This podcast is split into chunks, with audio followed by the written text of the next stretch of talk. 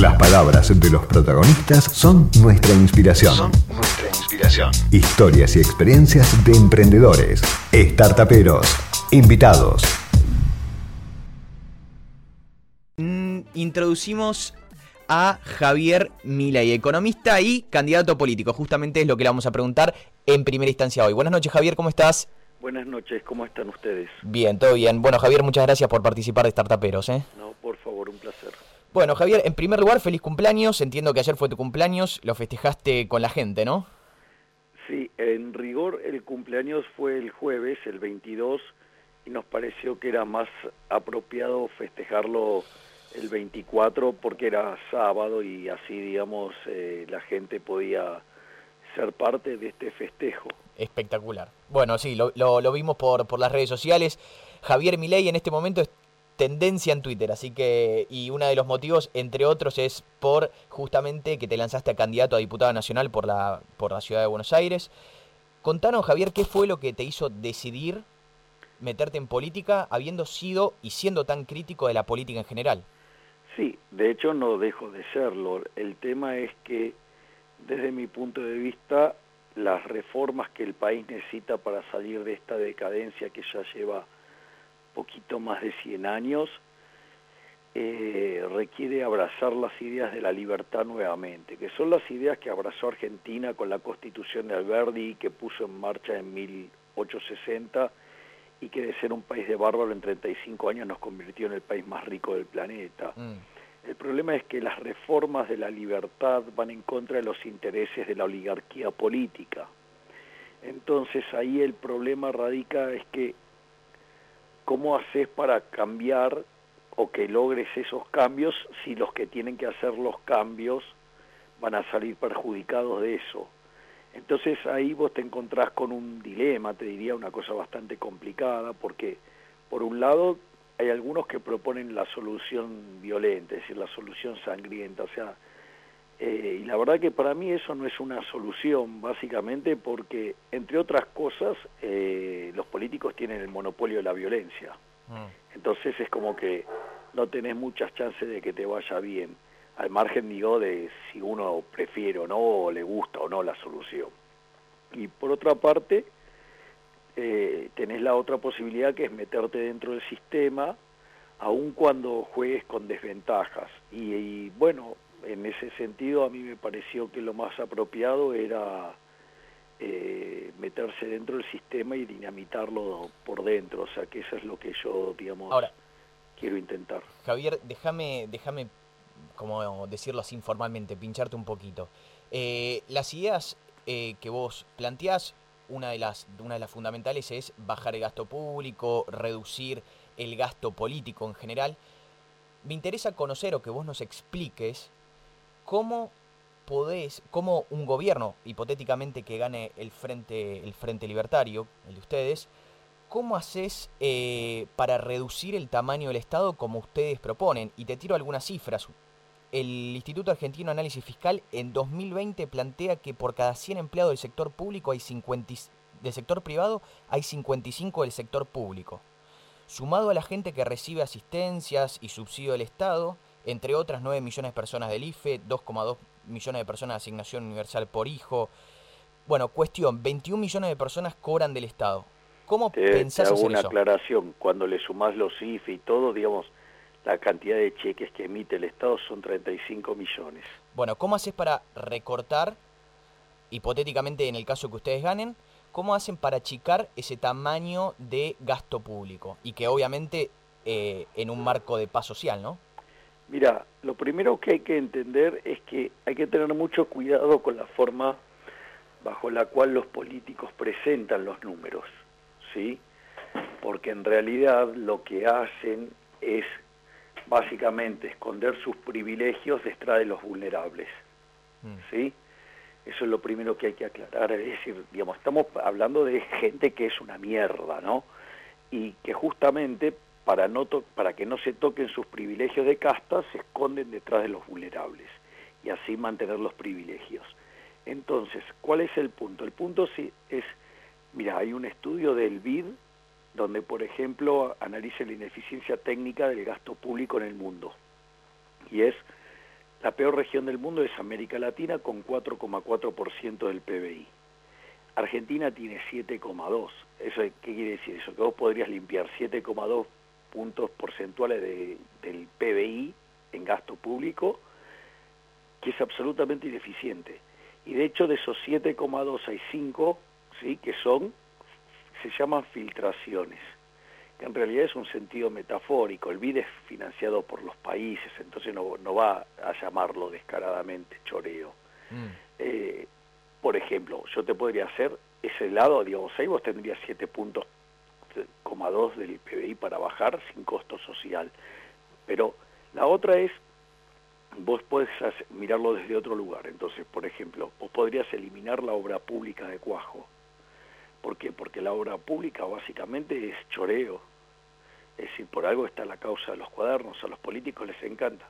De hecho, yo digamos hice una propuesta de hacer obra pública a la chilena para que al Estado no le cueste nada, pero ¿cuál es el problema? No le pasa la, no pasa el dinero por las porosas manos de los políticos, obviamente fue rechazado, no lo aceptó ni el, ni el kirchnerismo, ni lo aceptó, digamos, eh, Cambiemos, ni la aceptó, digamos, el frente de todos. ¿Por qué? Porque es un mecanismo por el cual no pueden robar. Entonces, digamos, esa alternativa la, la, eliminaron, no, no, la, no la tienen en consideración. Después otra cosa que también, en, esto está en un libro que escribí con Jacomín que se llama Libertad, Libertad, Libertad.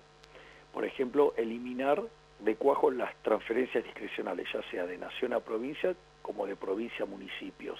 Mm. Y eso no es un tema menor, porque eso en realidad es una forma en la cual básicamente se trata de torcer la voluntad de la gente y se, y se suele premiar a los amigos y castigar a los opositores políticos. Te doy un ejemplo. El kirchnerismo durante toda su gestión subestimaba la tasa de inflación, de hecho la mentía. Entonces, ¿qué pasaba? Después cuando te venía el presupuesto, la recaudación estaba por encima de la presupuestada por el efecto inflacionario. Todo eso genera un adicional de recursos que después los maneja discrecionalmente la jefatura de gabinete. Entonces, digamos, el kirchnerismo usaba ese mecanismo para qué? Para domar las voluntades políticas. Eh, y, por ejemplo, este gobierno lo está haciendo. Entonces, por ejemplo, durante todo este año, todo el exceso que estuvo por encima del presupuesto del año pasado, porque no se votó en un nuevo presupuesto, todo ese diferencial lo manejó discrecionalmente el imbécil de Cafiero, o sea, mm. Cafierito, tercera generación de políticos, o sea, mm. de parásitos. Y fíjate que a quien más ayudó, ¿quién fue? A la provincia de Buenos Aires. Y la provincia de Buenos Aires, digamos, el soviético, como le dice Moreno al imbécil de Kichilov, ¿sí? ¿Qué hizo? La plata se la giró a las intendencias amigas ¿entendés? Mm. Mientras que a las opositoras las secó de fondos. Entonces digo, fíjate que ahí vos tenés algo que además es muy injusto, o sea, o sea, no solo que no se debe hacer, digamos, porque vos no tendrías que estar jodiéndole la vida a, a las provincias con la comparticipación, digamos, sino que además, es se usa con, con, un, con un trasfondo político y, y desmesurado. ¿sí?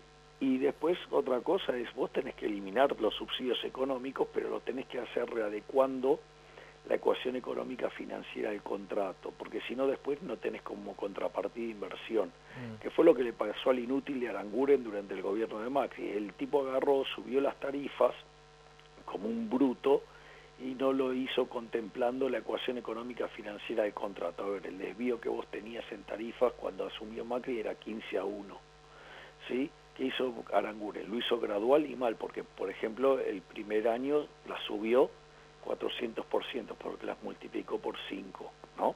Sí. Ahora, fíjate que eso no alcanzó para reequilibrar el contrato y por eso no hubo inversiones. En cambio, si vos hubieras hecho esto desde la ecuación económica financiera del contrato, que esto está en un libro que yo publiqué, se llama Política Económica contra Reloj, hay un apéndice de 150 hojas explicando cómo se hace esto, vos hubieras puesto el contrato en equilibrio y en el primer año las tarifas subían nada más que 100%. Por lo tanto, si vos agarrabas y en lugar de pasar a pagar bimestralmente, pagabas mensual, la gente casi no hubiera sentido el impacto. ¿Me comprendés lo que te digo? Entonces, digamos, hay cosas... Bueno, eso que yo te acabo de describir son esto último que te acabo de escribir, o sea, estos tres, rubros, son 10 puntos del PBI. Y eso no tiene ningún costo social, pero tiene costos tiene costo para la política, porque la política no puede robar con eso. O sea, la política no, está, no podría robar entonces con la obra pública, no podría robar con las transferencias discrecionales, ni podría robar con el pasamano que implican los subsidios económicos, ¿me comprendés? Sí. Entonces, pero vos tenés ahí para bajar 10 puntos el PBI. Y después, obviamente, vos tenés que hacer otras reformas. Entonces, por ejemplo, vos tenés que reformar el sistema previsional. ¿Por qué? Porque el sistema previsional genera un déficit de 3 puntos del PBI creciente en el tiempo. Entonces lo tenés que, pero para no vulnerar derechos, vos tenés que hacer esa reforma con crecimiento para que no pierdan plata los jubilados. Mm. Entonces, si vos cuando hiciste el ajuste del gasto bajás impuestos sobre la oferta para que la economía pueda crecer, eso te permite hacer la reforma previsional sin vulnerar derechos de los jubilados. Mm. ¿Sí? Bueno, pero bueno, digo, todas estas cosas hay que hacerlo usando el cerebro, que es lo que no hacen en Argentina los políticos, pero no lo hacen porque no quieren dejar de mm. robar. Sí, e, e, evidentemente también, bueno, eh, creo que también es necesario que, un candidato también anuncie estas modificaciones en plena campaña, porque si no también después tiene, creo que tiene poco margen de maniobra para tomar ciertas decisiones que tiene que tomar. Eh, está, bueno, está muy bueno el punto que vos decís. Y mm, permitime que te haya interrumpido, pero es muy bueno lo que estás diciendo, es muy importante.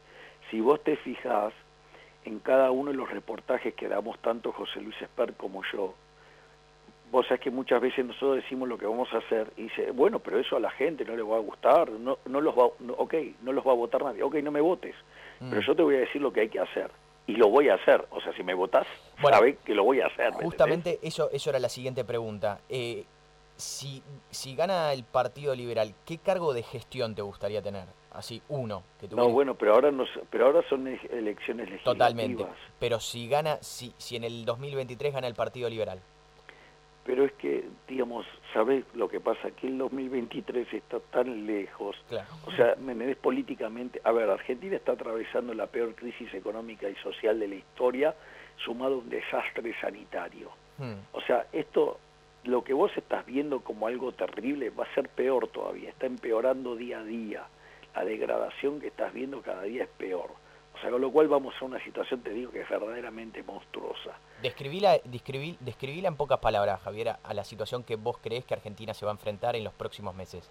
A ver, fíjate, ya en el plano real, lo que sea lo que tiene que ver con actividad y empleo, ya es la peor crisis de la historia. Mm. Porque fíjate, en el 2002, que había sido la peor, el PBI cayó 10,9 y 16,1 en el segundo trimestre. Acá, digamos, según las estimaciones del gobierno, caería por lo menos 12% y en el segundo trimestre cayó 19,1%. La tasa de desempleo en el 2002 te, trepó al 25%. Hoy la tasa de desempleo informada es 13,1, pero cuando corregís por el efecto de desaliento es 29. A su vez, la pobreza vos la tuviste en el 2012 en 55.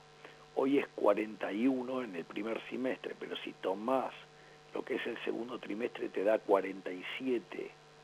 Mm. Y si vos con el desequilibrio monetario monstruoso que tenés, que ya lo estás viendo en lo que está pasando con el tipo de cambio, ¿me entendés? El tipo de cambio, eh, desde que eh, ganó Alberto Fernández las pasos hasta hoy, el tipo de cambio se multiplicó prácticamente por 5. Claro.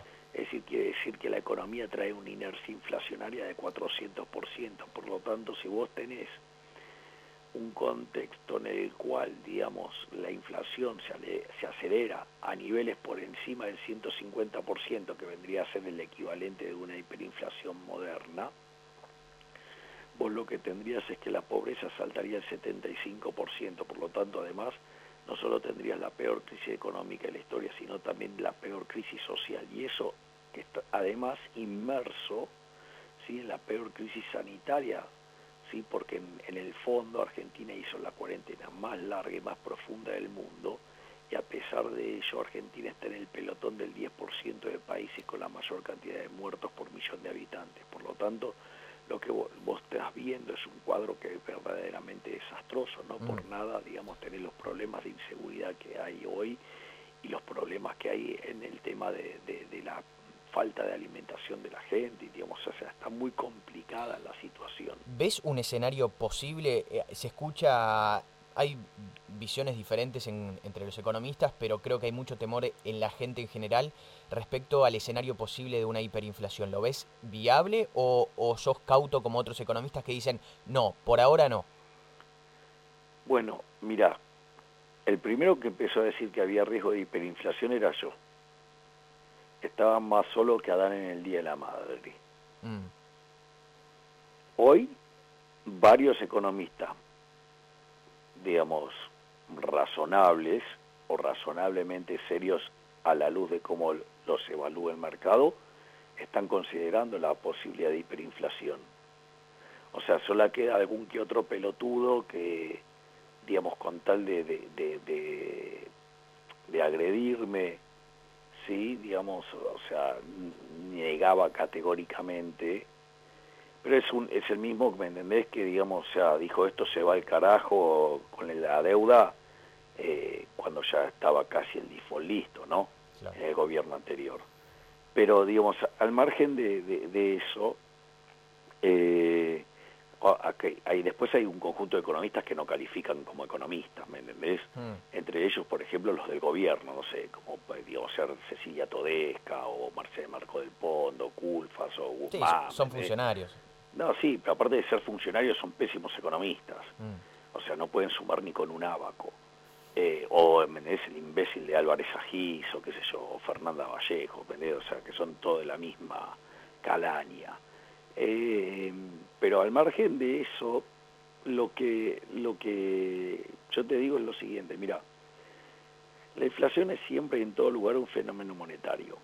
O sea, y eso se produce cuando hay un exceso de oferta. El exceso de oferta puede ser o porque vos emitís mucho, ¿sí? o porque cae la demanda, o porque ocurren las dos cosas a la vez, y vos, o porque, por ejemplo, se te cae el nivel de actividad. Bueno, están todas las cosas dadas, o sea, tenés explosión de oferta monetaria por déficit fiscal y déficit del Banco Central, que se llama cuasi fiscal, tenés caída de la demanda de dinero, y tenés además... Eh, como es una caída monstruosa del nivel de actividad. Todo eso lo que va a hacer es que el poder adquisitivo del peso caiga. Eso significa que todos los precios expresados en unidades monetarias suban. El dólar, como es un activo financiero, sube primero y después te sigue, digamos, los precios de los transables, después te sigue el precio de los mayoristas, después los minoristas y después los salarios. Por eso cuando vos tenés una devaluación, digamos, tenés un problema de explosión de pobreza porque todos los alimentos están expresados en dólares porque son transables y eso hace que te aumente, explote la cantidad de pobres. Entonces, ¿qué quiere decir esto? Que vos lo que estás viendo en el mercado cambiario, ¿sí? te está adelantando el desastre monetario que tenés, porque esto además ocurre con un cepo verdaderamente cavernícola y el gobierno se, además quiere fijar el tipo de cambio y no tiene reservas. Mm. lo cual es una estupidez, o sea, viola, con lo cual tarde o temprano la devaluación va, a tomar lugar. Y, ahí, digamos, cuando tengan que liberar, bueno, el problema va a ser que los precios se van a descontrolar y además la demanda de dinero va a caer mucho más, entonces el quilombo inflacionario va a ser mucho más grande. Ahora, el problema es que cuanto más tiempo lo quieran retener, además el desastre va a ser cada vez más grande. Mm. Entonces estamos, bueno, en una situación extremadamente compleja. Yo me imagino que estos inútiles, por miedo, digamos, a lo que puede pasar a fin de año, o sea, van a tratar de estirar todo hasta después de, de fin de año y lo que va a terminar pasando es que, ok, tío, no reventará, digamos, en diciembre, ponele, reventará, digamos, a mm. inicio del año que viene o en algún momento del año que viene. Sí, uno, uno se, a veces eh, lo toma medio con, parece un poco cómico, pero realmente es, es tristísimo la situación a la que está yendo evidentemente la Argentina, ¿no? Em, Javier, me interesaría conocer tu análisis, hacer, digamos, que hagas un análisis político, económico de lo que se está viviendo hoy en particular en Entre Ríos, pero en distintos puntos de la Argentina, frente, por ejemplo, al, a la acción de, de la militancia de Grabois en lo que es la toma de tierras y el no respeto a la propiedad privada? Bueno, yo digamos he dado mi, mi opinión, digamos, sobre Grabois en particular, sí, digamos, o sea, he sido bastante explícito. Eh, yo directamente lo considero un pedazo de mierda, así, digo, esa es mi definición de Grabois. Y, y Grabois tiene lugar en un determinado contexto de un gobierno donde relativiza la propiedad privada es decir, para el gobierno la propiedad privada, este gobierno, es un concepto laxo. ¿Me comprendés? Sí. Entonces, la realidad es que, mirá, cuando vos mirás la historia de la humanidad, la condición natural del hombre siempre fue la pobreza. Y eso fue, eso es válido hasta, ¿me entendés? Inicios del siglo XIX. O sea, en 1800, ponele, vivían en 1810 en el planeta Tierra vivían mil millones de seres humanos y el 95% vivía en la extrema pobreza, es decir, con el equivalente de menos de un dólar diario. Cuando vos mirás la historia posterior a eso, ¿sí? hasta que llegó esta crisis de coronavirus, con 7.800 millones de seres humanos en el planeta Tierra, la extrema pobreza, o sea, menos de un dólar diario, era 5% toda esa situación, donde además tenés una explosión en la cantidad de generación de riqueza per cápita, ¿sí? Bueno, todo eso se dio gracias a una revolución institucional llamada capitalismo, donde el eje central es el derecho de propiedad. El derecho de propiedad es lo que permite que funcione el sistema de precios y eso, digamos, es lo que permite que la economía funcione. ¿sí? el sistema de precios es a la economía lo que el sistema nervioso al cuerpo humano, ¿me comprendés? Sí. Entonces, fíjate que ya, digamos, a inicios del siglo XX, Ludwig von Mises, en un libro que se llama Socialismo, anticipaba la caída del socialismo por el hecho de que no tenían propiedad privada, porque la propiedad privada es básica para que funcione el sistema de precios. Por él que, no sé, yo te vendo, no sé, por decir algo, a ver, eh, supongamos, un sombrero, ¿sí? Entonces yo te entrego el sombrero, vos me entregas dinero, ¿sí? Eso genera una transacción, digamos, esa transacción, digamos, que genera un precio, ¿sí? Vos tomás la cantidad de dinero esa que vos me diste y yo el sombrero, eso define qué? Un precio. Ese precio se convierte en una señal, los agentes se coordinan respecto a esa señal, algunos serán compradores, otros serán vendedores y si hay discrepancia entre las cantidades ofrecidas y demandadas, variarán los precios. Ahora, todo ese mecanismo de relojería, que es lo que determina cómo termina funcionando la, economía, fíjate que la clave es que yo te di un sombrero, pero ese sombrero es mío. ¿Me hmm. comprendés? Sí. O sea, y vos me diste un dinero que es tuyo. Es decir, la propiedad privada está en el eje central del funcionamiento de precios, que es lo que permite hacer cálculo económico y que permite que el sistema funcione. ¿Por qué falló, digamos, la, Unión Soviética, fallaron todos los países comunistas, y por qué, digamos, Cuba es una porquería, y por qué Corea del Norte es otra porquería, y por qué, digamos, Venezuela se está haciendo pelota? Bueno, porque justamente cuando vos vulnerás la propiedad privada, es imposible hacer cálculo económico. Entonces, y además se desarticula el ahorro y la inversión, la gente no quiere ahorrar y si lo hace en realidad se trata de escapar del sistema, nadie quiere invertir porque no va a poder apropiarse los resultados, entonces todo ese, ese conjunto de elementos termina destruyendo el crecimiento económico y la gente se empobrece. Entonces la realidad es que este gobierno, como tiene un concepto laxo sobre la propiedad privada, bueno, digamos, entonces tienen lugares estos soretes como Grabois, ¿sí? amparados por el sorete que está en Roma, ¿sí? ¿me comprendés? Mm. Que además, o sea, lo fogonea y lo apadrina, bueno, listo, ¿qué querés que te diga? Sigamos así, digamos, o sea, vamos a, ¿sabes qué? Estamos en el camino de Venezuela. Venezuela, en vez de ser uno de los países más ricos de Latinoamérica, bueno, hoy, mira, fíjate, cayó el PBI en los últimos seis años 70%, tiene una inflación que ronda entre el 4.000 y el 5.000% cada persona el salario medio es de 72 centavos de dólar por día, ¿sí? O sea, diario. Sí, es decir, tienen 96% de pobres, 80% de indigentes, ¿sí? Eso sí, ¿eh? es el país que tiene la distribución del ingreso más igualitaria de todos, son todos pobres. Sí, correcto. Bueno, Javier, eh, tengo, tengo una última pregunta, eh, muy espectacular análisis, muy claro. Eh, tenemos un minuto y medio más de, entrevista, después nos quedamos sin tiempo, eh, pero quiero preguntarte, hacerte una pregunta política, ya que vas a ser candidato a diputado nacional por la, por la ciudad de Buenos Aires, es, ¿realmente, realmente desde distintos, no solamente de un punto de vista económico, sino analizando desde una perspectiva un poco más amplia, ¿vos realmente crees que Cambiemos es lo mismo que el kirchnerismo? Sí, definitivamente. No, no, no pones sobre la mesa, eh, digamos, poner en cuestión la propiedad privada, la toma de tierras, un gobernador que no... Ah, ok. A ver, ¿y qué? ¿Acaso, digamos, o sea, por eso, a mí me irritó, y la escuchaba a, la mentirosa de Patricia Bullrich hablar de la propiedad privada. Es una ofensa. Es una ofensa. A ver, primero, el impuesto a la renta financiera, ¿quién te lo puso? Macri. Es más, el gobierno de Macri, cuando necesitó abrir el cepo, bajó las retenciones y una vez que tuvo los dólares para abrir el cepo y no tener ningún problema, volvió a cagar a los exportadores y se lo volvió a subir. O sea, un hijo de puta. No solo eso, te hago una pregunta. La ley de góndolas, ¿quién la mandó? Hmm. El gobierno de Macri. Es más, los, los mismos estos soretes de Juntos por el Cargo mandaron la ley de alquileres en el gobierno kirchnerista.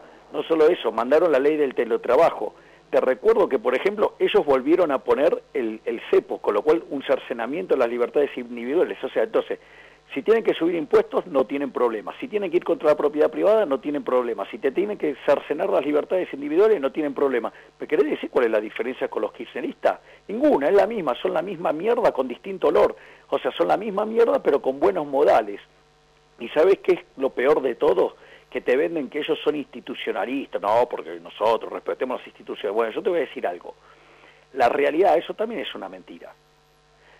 Porque en realidad a ellos no es que les, digamos, o sea, les molesta lo que le hace el quiserismo. En realidad el problema es que ellos no lo pueden hacer. O sea, lo que les molesta el quiserismo es la vocación totalitaria que como tiene poder para hacerlo, ¿sabes cuál es el problema? Ellos se ponen a defender las instituciones, ¿sí? Pero no porque les importan las instituciones, sino porque se quedarían sin el currito que es, el, tener el cargo. ¿Me comprendés?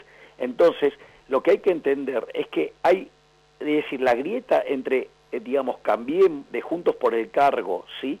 Y el Frente de Todos, en realidad es mentira. La verdadera grieta es entre los honestos que nos rompemos el lomo laburando y estos soretes que, que constituyen la casta, la oligarquía política. Mm. Es decir, por eso, digamos, o sea, la, idea que tenemos con la gente del Frente de Despertar es meternos adentro de la política y dinamitar el sistema.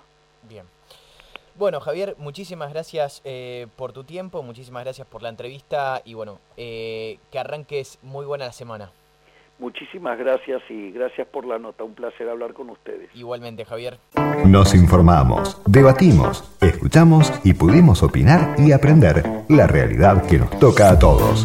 Así termina Startaperos. Así termina Startaperos. Un programa hecho por y para emprendedores. Nos reencontramos el próximo domingo a las 22. El próximo domingo a las 22 por Millennium 1067. 1067.